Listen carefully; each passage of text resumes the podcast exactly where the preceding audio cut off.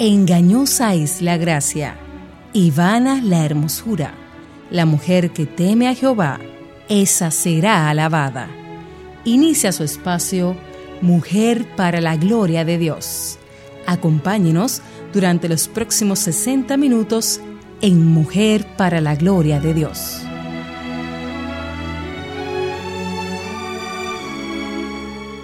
Jesús les habló otra vez diciendo, Yo soy la luz del mundo, el que me sigue no andará en tinieblas, sino que tendrá la luz de la vida. Juan 8:12. Bienvenidas a Radio Eternidad en su dial 990M o en su dirección en las redes radioeternidad.com. Este es su espacio Mujer para la Gloria de Dios, una producción del Ministerio de Mujeres ESER de la Iglesia Bautista Internacional IBI, bajo la sombrilla del Ministerio de Integridad y Sabiduría.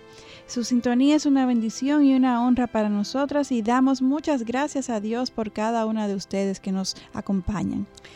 Hoy en, en cabina con ustedes estamos Aileen Pagan Salcedo, que acaba de oír. ¿Cómo tú estás, Aileen? Muy bien, agradecida al Señor de esta nueva oportunidad de estar aquí. Amén. Y quien les habla, Kathy Shiraldi de Núñez. Continuamos con la serie sobre las parábolas. Hoy estudiaremos dos parábolas escritas en el libro de Lucas, en donde Jesús usa las lámparas para transmitirnos una profunda enseñanza espiritual. Y si tiene preguntas sobre los temas que estamos tratando, peticiones de oración o una consulta puntual, pueden enviarlas a nuestra página o escribirnos o escribiéndonos a nuestra dirección de email mujerparalagloriadios.com. Nuestro deseo es servirles en lo que podamos.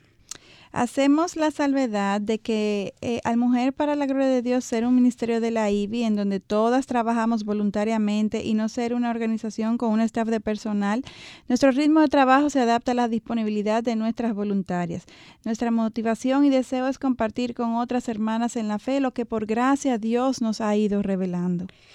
Y para comenzar y hablar sobre las parábolas de las lámparas, primero queremos presentarnos a nuestro Señor. Aline, ¿tú puedes orar para nosotros? Claro que sí. Amantísimo Padre y Dios, te damos muchas gracias porque hasta aquí tú nos has traído. Y si hoy podemos eh, ser siervas útiles para ti, es por tu obrar en medio nuestro. Que tu palabra pueda ser compartida, Señor, que tu nombre pueda ser exaltado, Dios, y que tu pueblo, Señor, podamos ser todas edificadas, Señor, y afianzadas en nuestra fe. Para gloria de tu nombre. Amén. Amén. Ok.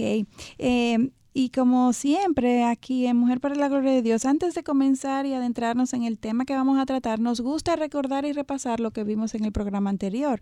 Y la semana pasada estudiamos las parábolas de la red parredera y el grano de mostaza.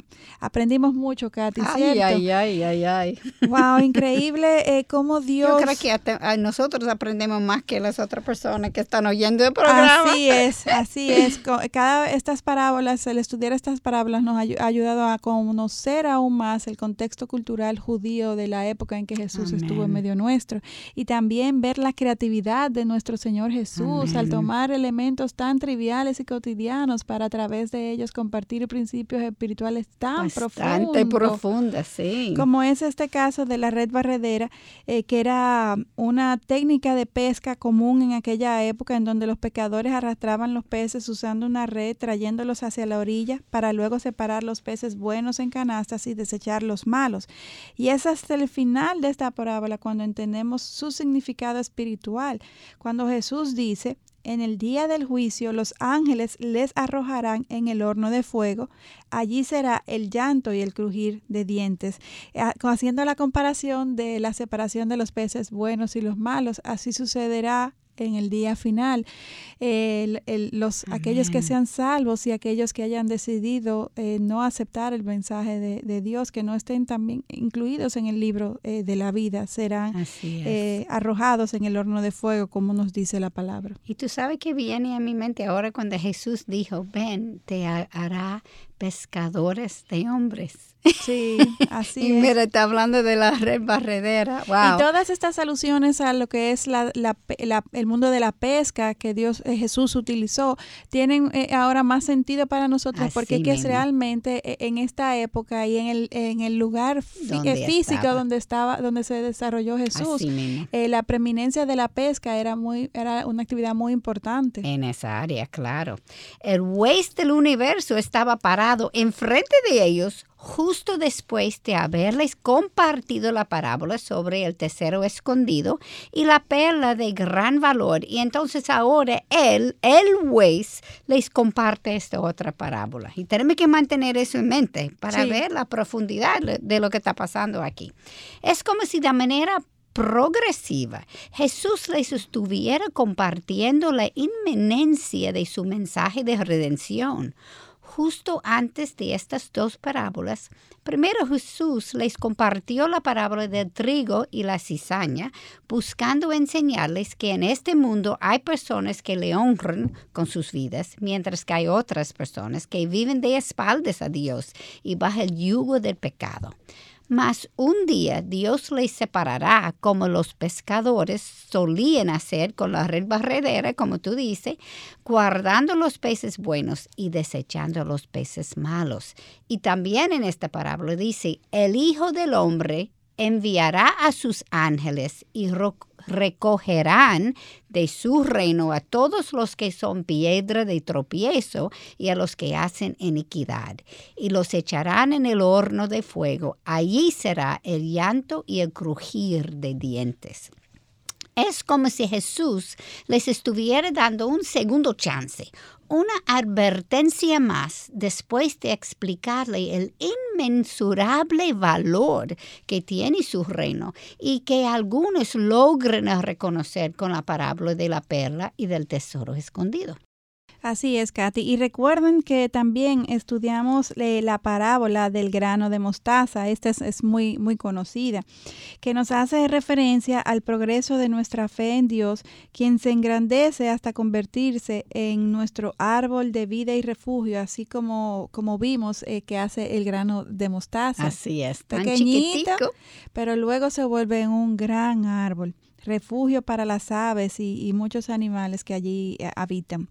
Y es importante entender entonces que todas estas parábolas fueron eh, dadas al mismo tiempo, buscando que el hombre hiciera conciencia del valor del reino de Dios y al mismo tiempo explicando que este valor es algo que no se hace evidente a todo el mundo, sino que está escondido y por tanto no todos lo reconocerán. Y la parábola del grano de mostaza también les advertía a, a, los, nos advertía a ellos y a nosotros también de que su reino es un principio que eh, eh, puede parecer pequeño al desconocerlo, sin embargo, un día se desvelaría ante sus ojos y, y, le, ellos pudieran ver lo, grande que realmente es. Y de hecho nosotros al principio cuando venimos al Señor no tenemos ni conciencia de que este reino existe, cuando el hombre no conoce de Dios y luego aprendemos que existe un reino que Dios ha preparado y entonces a medida de que vamos abundando en nuestra fe y conociendo más del Señor, este, exacto, progresivamente santificadas, amén, nos vamos dando cuenta de la magnitud de lo que Dios ha preparado para aquellos que somos sus hijos el día que partamos a su presencia. Dice la palabra que ojos humanos nunca lo han visto. Amén. Y yo creo que nunca entenderemos la majestad o la magnitud de lo que es. hasta que llegamos. Pero yo espero que todos los días está creciendo en nuestra mente, por lo menos. Así es. Y con el uso de todas esas parábolas es como si Jesús les estuviera también advirtiendo a través de las analogías de todas las posibles objeciones que enfrentarían en este caminar en la fe y al mismo tiempo que les advierte eh, cuán, eh, qué tan graves son las consecuencias en caso de no aceptar estas verdades. Así es. Y, quiero, Katy, que resaltemos que este mensaje está siendo compartido por el mismo juez. Que va a juzgar en el final. Así es, es como, imagínense en una corte, en un juicio, que el juez le esté dando todas esas informaciones, todos Antes estos de entrar. tips, exactamente, eh, como, como diríamos, poniéndose de su lado, dándole eh, eh, tips eh, para, para, ganar el juicio. Y esto es lo que hace Jesús, esto es lo que hace el mismo juez con nosotros. Él quiere evitarnos la muerte, Él quiere que, conozcamos la vida eterna que hay en Él. El mismo juez que al momento de la muerte o de su segunda, de nuestra muerte o de su segunda venida, nos juzgará a cada uno eh, de, nosotros eh, de acuerdo a nuestras acciones, si recibimos su mensaje de salvación eh, y vida eterna o si decidimos ignorarlo. Así mismo es. Y si no han escuchado los programas anteriores sobre esta serie, les animamos a entrar en la página de Radio Eternidad o de la IBI para que puedan escucharlos, sean edificadas e incluso compartirlos con otros. Amén. Y ya adentrándonos en las parábolas que veremos hoy, la primera parábola en que Jesús utiliza la lámpara si está en el libro de Lucas capítulo 8 y los versículos 16 a 18. La encontramos al final de la explicación del significado de la parábola del sembrador, que nos refiere que hay cuatro tierras diferentes y solamente una de estas recibe la palabra de Dios y echa raíces. Jesús dice en Lucas 8:16, nadie enciende una lámpara y la cubre con una vasija o la pone debajo de una cama, sino que la pone sobre un candelero para que los que entren vean la luz. Alin, ¿qué crees que Jesús realmente les está diciendo a sus discípulos con esto? Nos vamos a una pausa y en breve entonces les eh, seguiremos compartiendo lo que entendemos Jesús está realmente diciendo a sus discípulos. Volvemos en breve aquí en Mujer para la Gloria de Dios. Dios está muerto, solo para aquellos que están muertos espiritualmente. Estás escuchando Radio Eternidad. La vida del creyente debe honrar a Dios y ser un ejemplo para otros. Un mensaje de Radio Eternidad, impactando el presente con un mensaje eterno.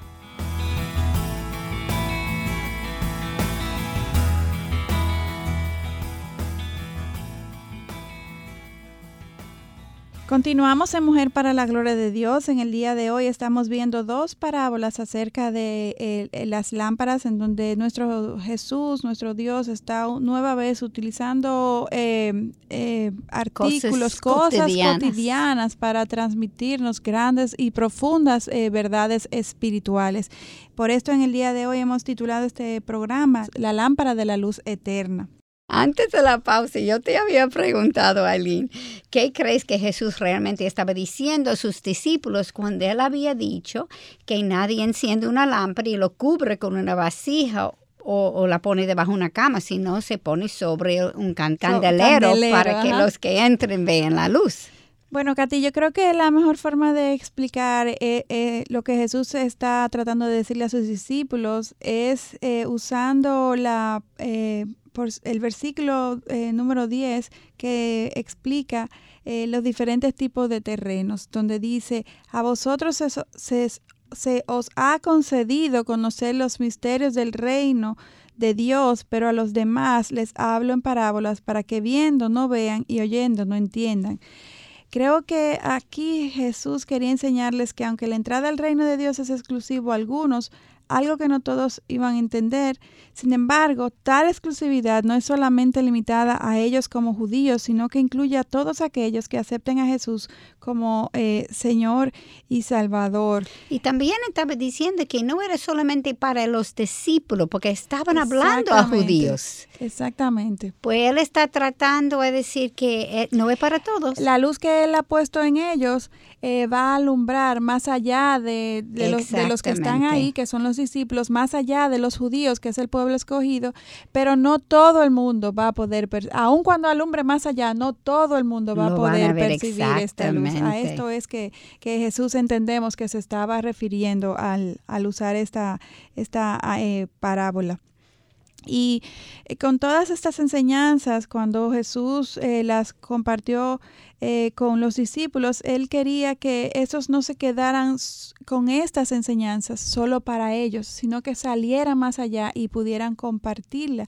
Y en un principio era el mismo Jesús quien les compartía estas enseñanzas, como hemos podido ver en, la Biblia misma. Sin embargo, eh, llegaría un día cuando estos serían los discípulos, primeramente, exactamente, eh, quienes compartirían las enseñanzas con otros y, y, se volverían en multiplicadores y, eh, eh, iban a hacer, iban a, instruir a otros y, y, eso lo podemos ver en la historia de la Biblia, cómo surgieron nuevos eh, seguidores, eh, cómo podemos ver a un Timoteo, que, a un Pablo, que la palabra se fue multiplicando y la iglesia así eventualmente inició. Sí, y eso es importante porque es un cambio en la cosmovisión para los judíos de ese tiempo. Sí. Ellos creen que los judíos están salvos. Sí. Jesús está diciendo ellos, yo estoy dando eso a ti, pero no estoy dándolo a los otros judíos que están pagados aquí. Y ellos tenían que entender que ya eso no es solamente para ti, Sí, porque había mucho, era Jesús no solamente que le estaba compartiendo el mensaje del evangelio, sino que también estaba tumbando, derribando muchos prejuicios. Exactamente, exacto. O sea, ellos tenían que entender que esto iban, ellos iban a ser las personas que iban a compartir, como tú dijiste. Con los gentiles y más allá.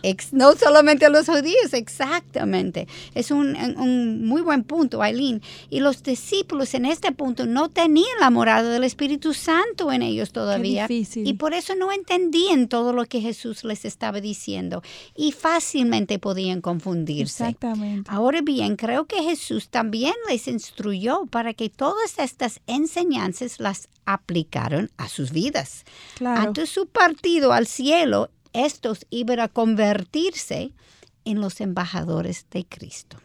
En vez que Jesús fue crucificado, una vez que Jesús fue crucificado, que al tercer día resucitará y fuera a morar con su Padre y que los creyentes fueran bautizados con la morada del Espíritu Santo, no solamente las enseñanzas iban a hacerles sentido, sino que ellos tendrían el poder para defender su fe y compartirle al mundo sus enseñanzas.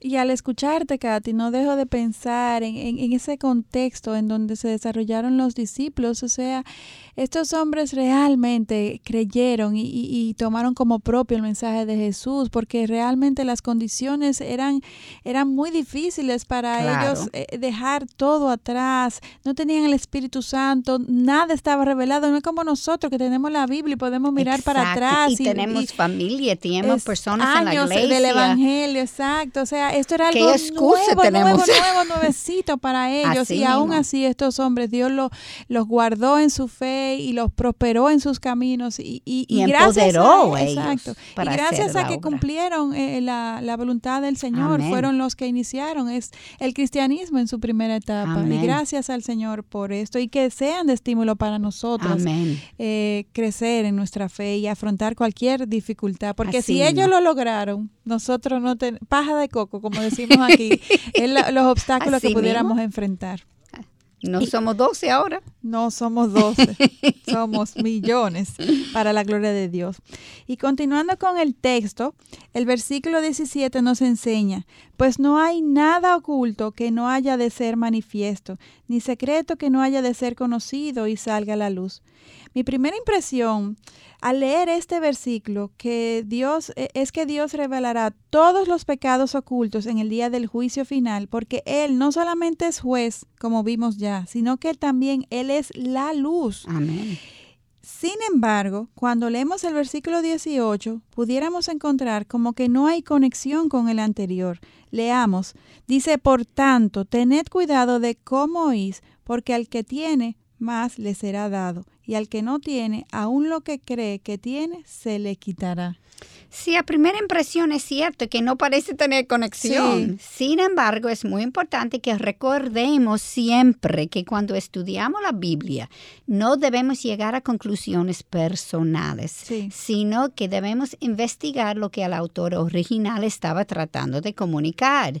De lo contrario, podríamos llegar a conclusiones a medias y hasta totalmente erradas.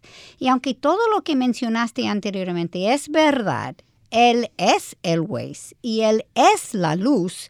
Cristo está enseñando algo más aquí.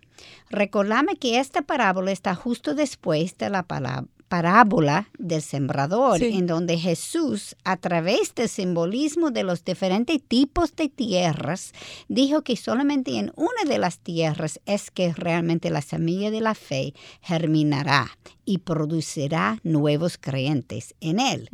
Es decir, que él está diciendo que él es quien que está sembrando las semillas y ellos deben poner atención sobre que Él está enseñando y no permitir que las preocupaciones, las riquezas y los placeres de la vida impiden que el fruto crezca y se desarrolle. Las vidas mismas de sus discípulos eran las que testificarían, testificarían ante el mundo que Jesús es la luz de la salvación del mundo. Amén. Y Katy, pudiéramos decir que en este texto hay varios niveles de enseñanza. En Juan capítulo 12, versículo 46, Jesús dijo, Yo la luz he venido al mundo, para que todo el que cree en mí no permanezca en tinieblas. Obviamente, entonces, el mundo eh, está en oscuridad. Entonces vemos por otro lado, en Proverbios capítulo 4, versículo 19, eh, que lo dijo así. El camino de los impíos es como las tinieblas, no saben en qué tropiezan. Y realmente, Katy, la condición de la humanidad sin Dios es peor aún porque no solamente es que no saben, sino que escuchan lo que Juan, escuchan lo que Juan 3:19 nos dice sobre esto. Dice, "Y este es el juicio, que la luz vino al mundo, los hombres amaron más las tinieblas que la luz, pues sus acciones eran malas. Wow, no solamente que no lo vieron, es no lo querían. No lo querían ver. Y así es, al día de hoy he escuchado ateos e incluso humanistas, no abiertamente ateos, que usan argumentos tan tontos, tan triviales para decir que, Dios no existe, para tratar de vejar a, Dios y de minimizarlo, que definitivamente viene a mi, a mi cabeza el versículo que dice que, que somos necios, que, somos necios y, y, como nos enseña Juan 3:19, eh, el hombre que ama las tinieblas desecha la luz de Dios. Así mismo es. Y ya sabemos que el mundo vive en las tinieblas y cuando nos referimos al mundo estamos hablando de aquellos que no conocen a Cristo y viven según la cosmovisión secular. Así es. Y con esta idea nos vamos a una pausa aquí en Mujer para la Gloria de Dios. Volvemos en breve mientras estamos desarrollando estas parábolas sobre la lámpara, lámpara de la luz eterna, como es nuestro Jesús en la vida de aquellos que le hemos aceptado. Volvemos en breve. Una buena palabra. Es una gran misericordia de Dios poder advertir a muchos que todavía tienen la oportunidad de abrazar por la fe esa gran salvación que Dios ofrece. Buena enseñanza. El instrumento más efectivo a la hora de instruir a nuestros hijos es que ellos vean que tú vives lo que enseñas. Buena música. Música. Buena programación. Programación. Eso es Radio Eternidad impactando el presente con un mensaje eterno. eterno,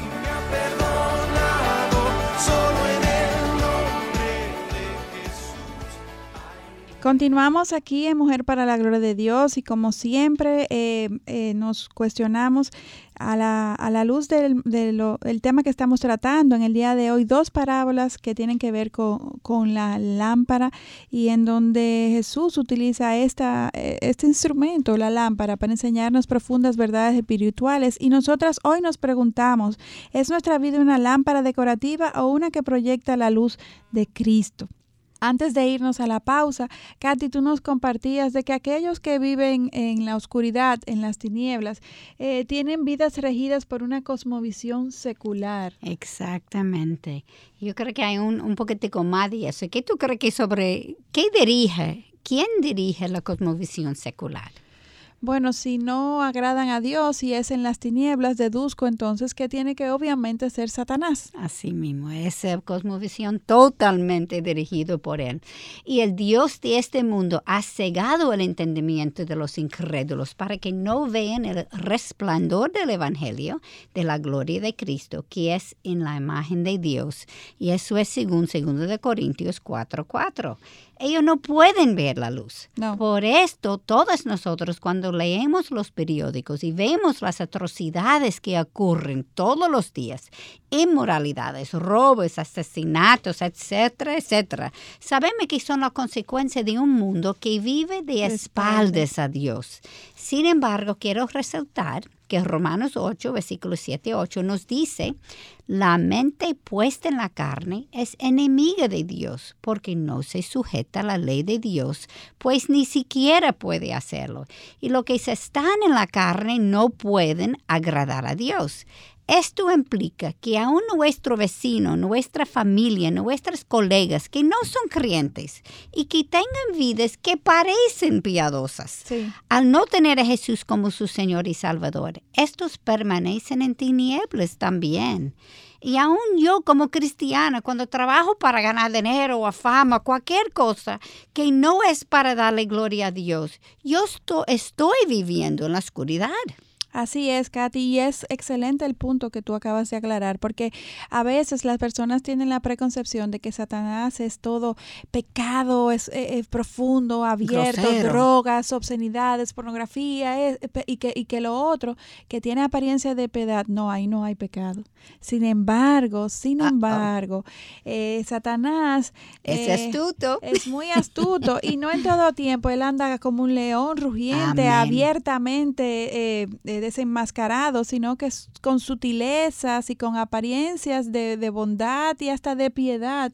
se encubre en medio nuestro y, y nuestra naturaleza es pecaminosa. Así es nosotros muy fácilmente nos dejamos envolver y terminamos haciendo cosas que están en, eh, nos llevan a vivir en medio de la oscuridad. Es una lucha. Así mismo es, así mismo es. Y aunque una eh, persona como pueda parecer moralmente correcta, si no conocen a Cristo, si no obedecen sus enseñanzas y no han aceptado su sacrificio en la cruz y dedicado sus vidas para Él, por más duro que suene, por más triste que parezca, estas personas son solamente seres, personas muy morales, pero no llegarán al cielo porque la salvación no se gana por obras.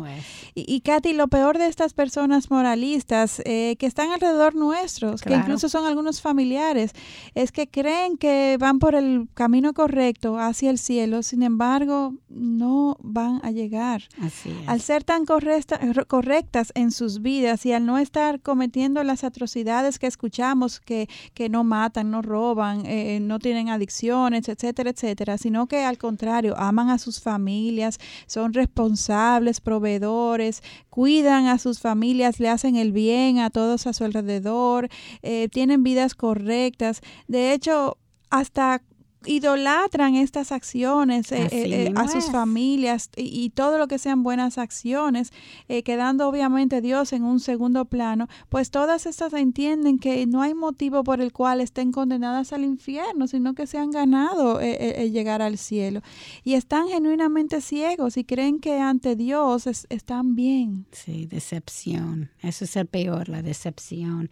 Y claro, si Jesucristo es la luz del mundo y no tienen una relación con Él, entonces no pueden vivir para Él y están en pecado. Así es. Y justamente este es nuestro segundo punto. Jesucristo es la luz del mundo. No hay otra luz. Por eso Proverbios 14, versículo 12 nos dice, hay camino que el hombre le parece derecho, pero al final es camino de muerte. La única luz que nos lleva a la salvación es Jesucristo. Amén. Y, he visto unos eh, stickers en bumpers que dicen busca tu luz interior.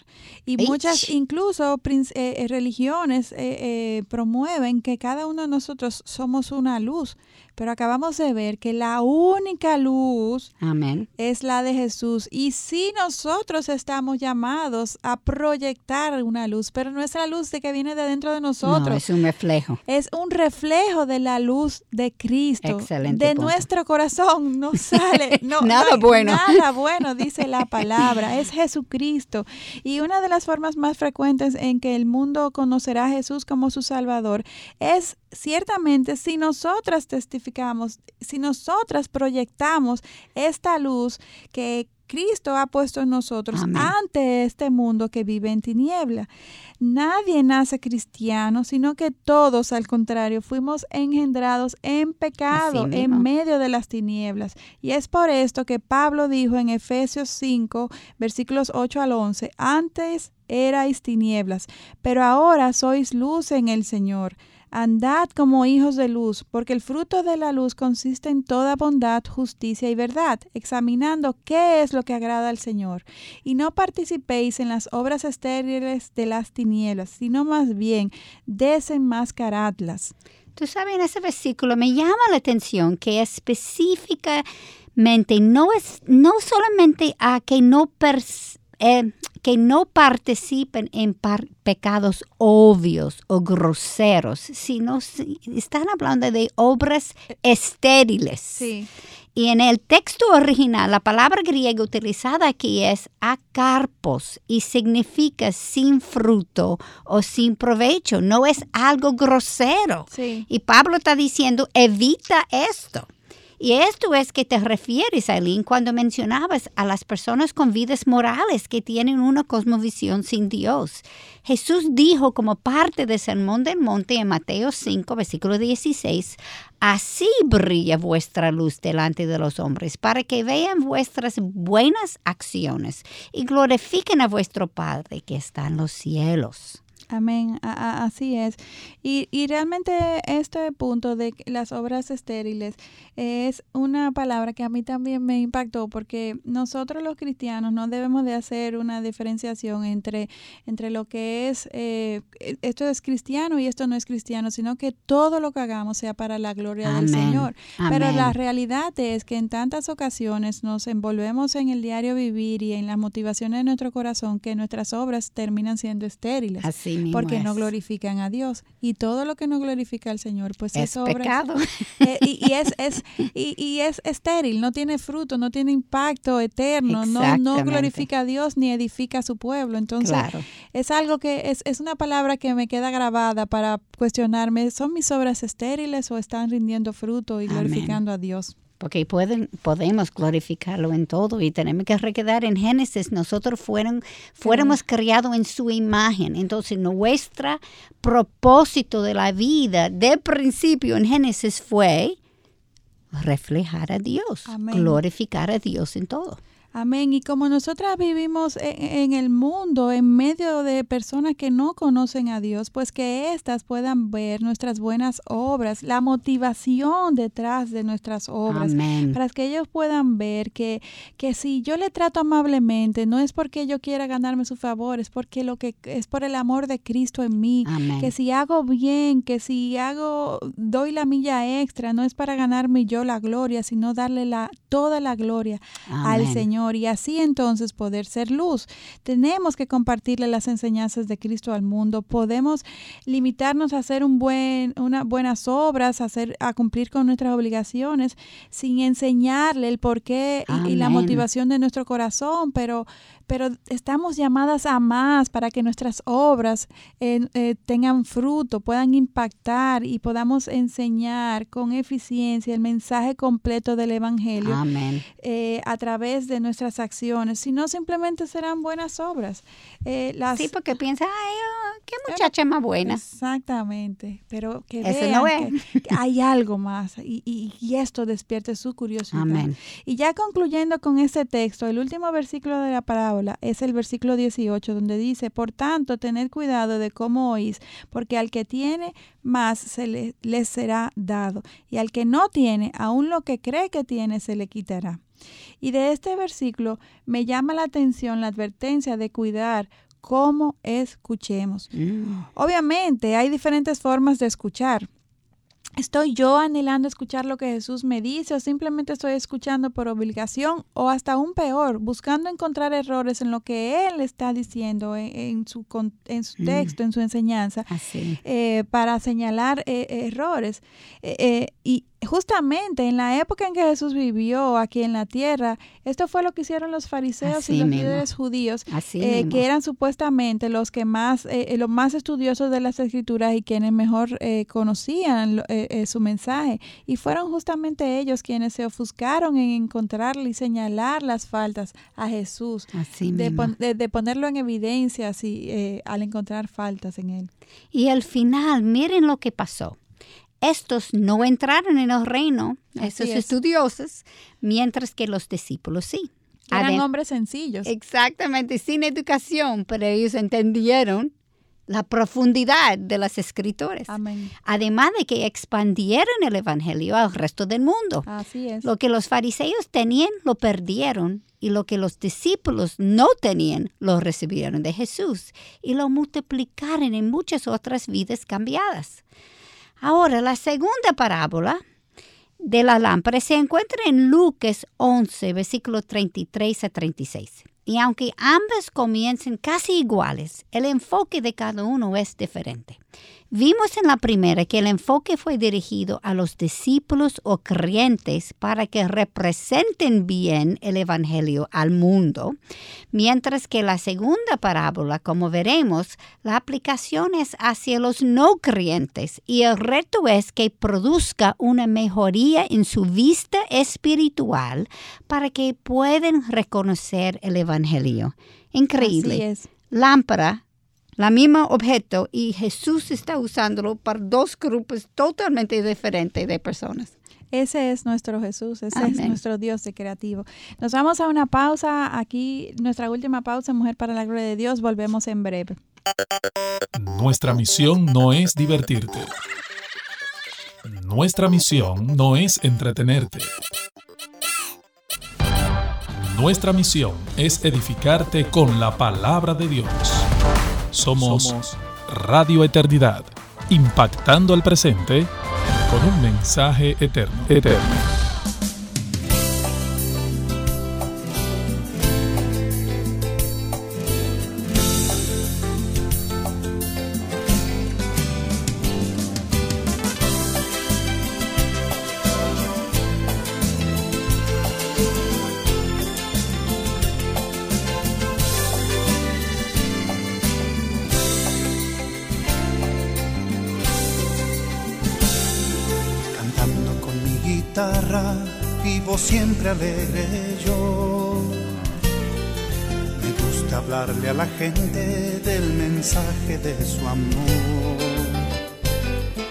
Yo quiero contarle al mundo que su amor me transformó. Y la paz que necesitaba, Jesucristo me la dio. Su amor grande que el inmenso mar. Su amor es más dulce que la miel.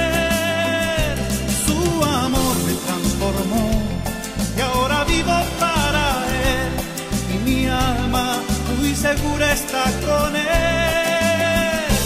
Su amor me transformó y ahora vivo para él. Y mi alma muy segura está con él.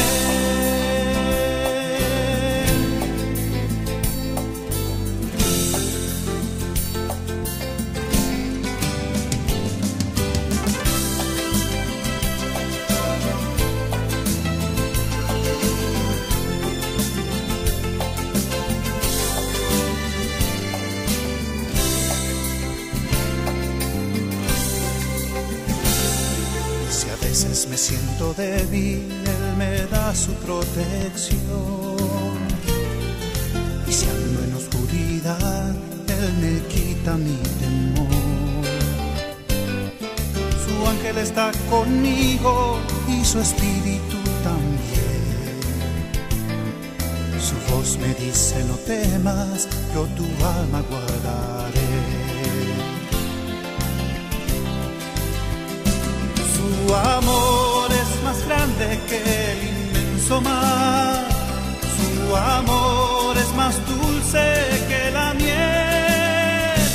Su amor me transformó y ahora vivo para él.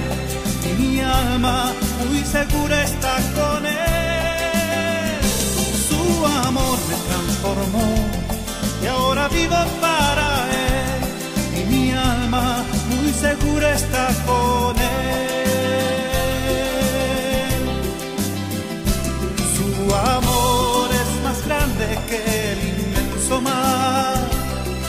Amor es más dulce que la miel. Su amor me transformó y ahora vivo para él. Y mi alma muy segura está con él. Su amor me transformó y ahora vivo para él. Y mi alma muy segura está con él.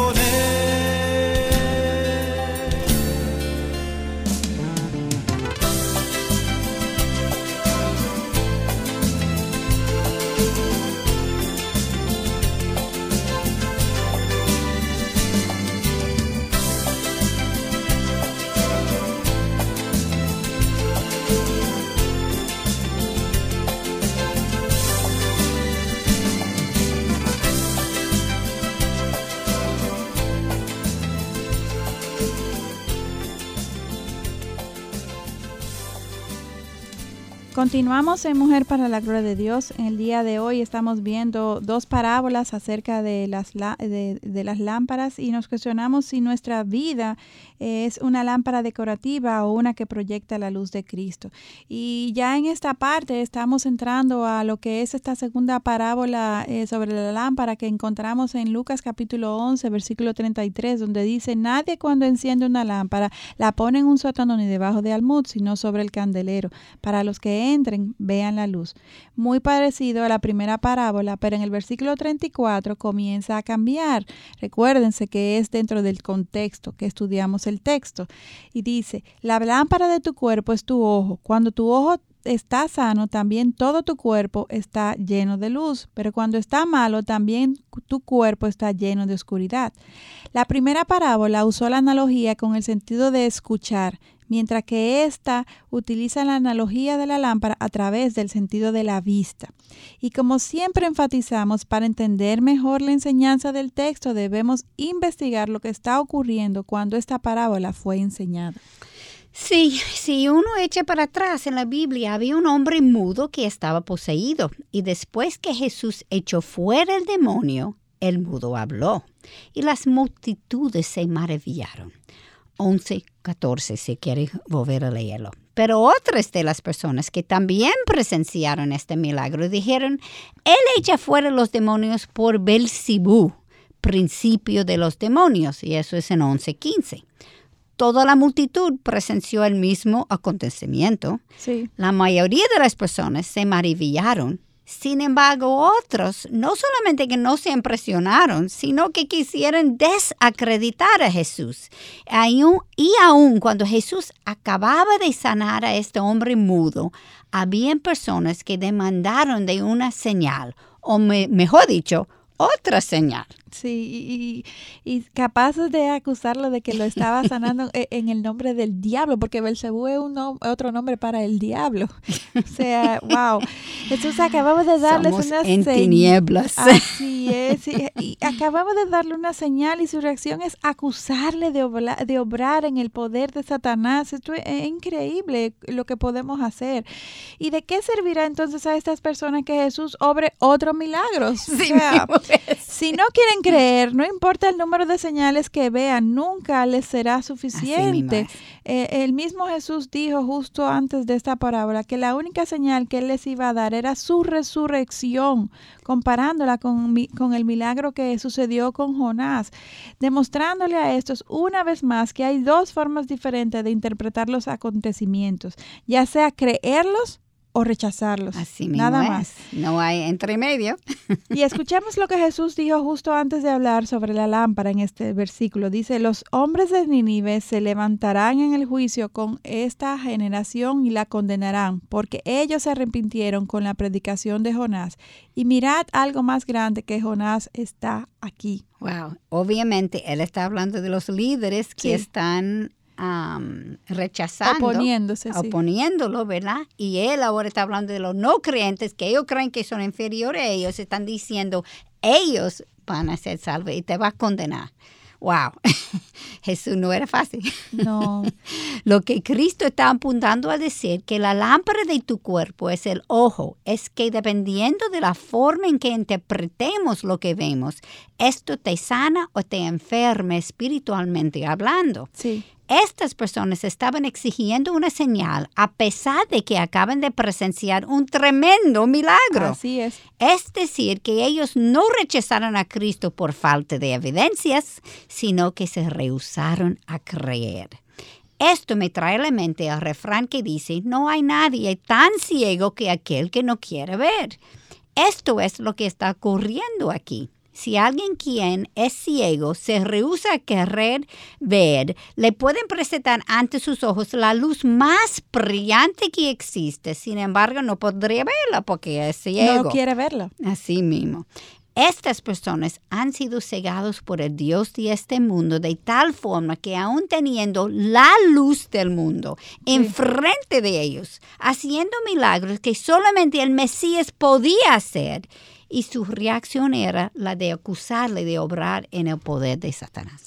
Katy, y estas personas más que ciegas estaban muertas en sus delitos y Es pecados, aún, su corazón sí. endurecido. Así es. Esto eh, me recuerda lo que Proverbios capítulo 21, 16 dice, el hombre que se aparta del camino del saber reposará en la asamblea de los muertos. Así es. Y Jesús también advierte sobre esto en el versículo 35, donde dice, mira pues que la luz que en ti hay no sea oscuridad. Sabemos que, que nadie puede salvarse sin que el Espíritu Santo nos regenere el corazón y la mente. Y, y no creo que Jesús esté infiriendo aquí lo contrario, Así sino es. que creo que Él está señalando como sin, como sin el obrar de Dios es imposible ver las cosas más obvias, todo lo que tenga que ver con su reino. La obra de salvación comienza y termina con Jesús. Y obviamente incluyendo todo lo que Él obró mientras estuvo en medio nuestro. Así mismo somos ciegos.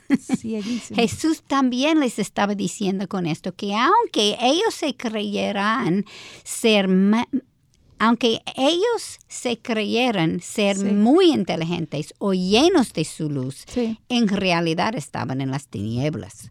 La luz en que ellos estaban confiando, dada su mala interpre- mal interpretación de las escrituras, era en su propia sabiduría, la cual les prevenía de llegar a conocer a Cristo. Y Jesús termina con el versículo diciendo, así que si todo tu cuerpo está lleno de luz, sin tener parte alguna en tinieblas, estará totalmente iluminado, Iluminado. como cuando la lámpara te alumbra con sus rayos.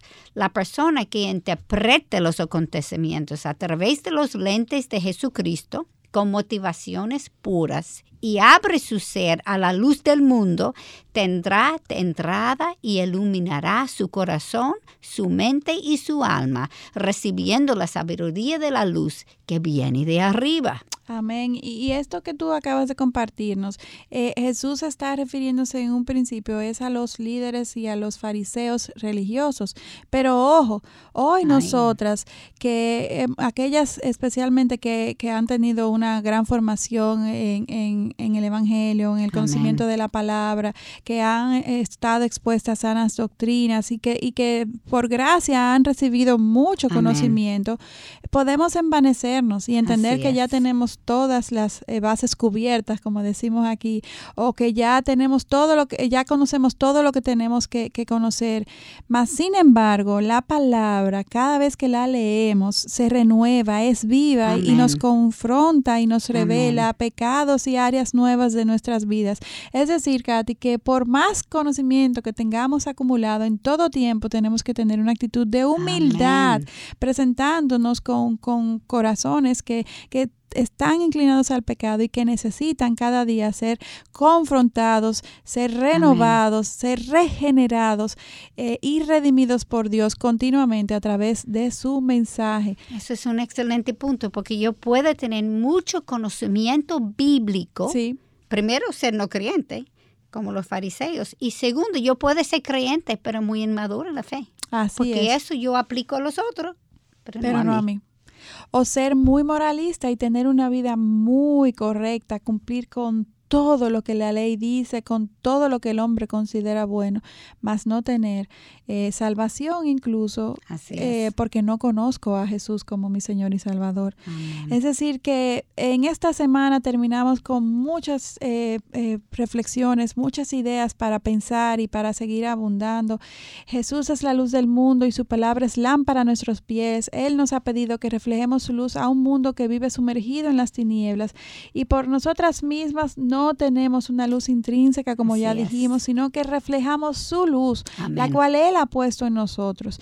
No dejen de sintonizarnos en nuestro próximo programa, en donde seguimos nuestra serie estudiando las parábolas, en específicamente dos parábolas sobre la oración Katy, algo tan importante en nuestras vidas.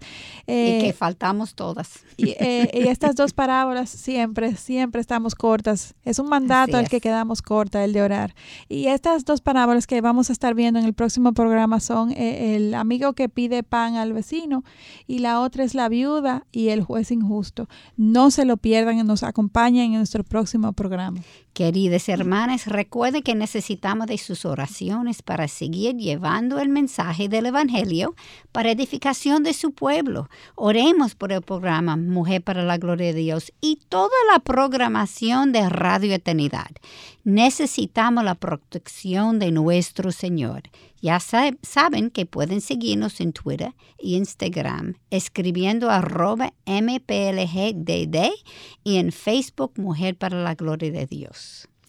Les esperamos en nuestro próximo encuentro, Dios delante aquí en Radio Eternidad, impactando el presente con un mensaje eterno. Dios les bendiga. Muchas gracias por su sintonía. Hasta la próxima. Hasta aquí su espacio, Mujer para la Gloria de Dios. Gracias por acompañarnos. Les esperamos el próximo sábado en Mujer para la Gloria de Dios. Este programa es producido en los estudios de Radio Eternidad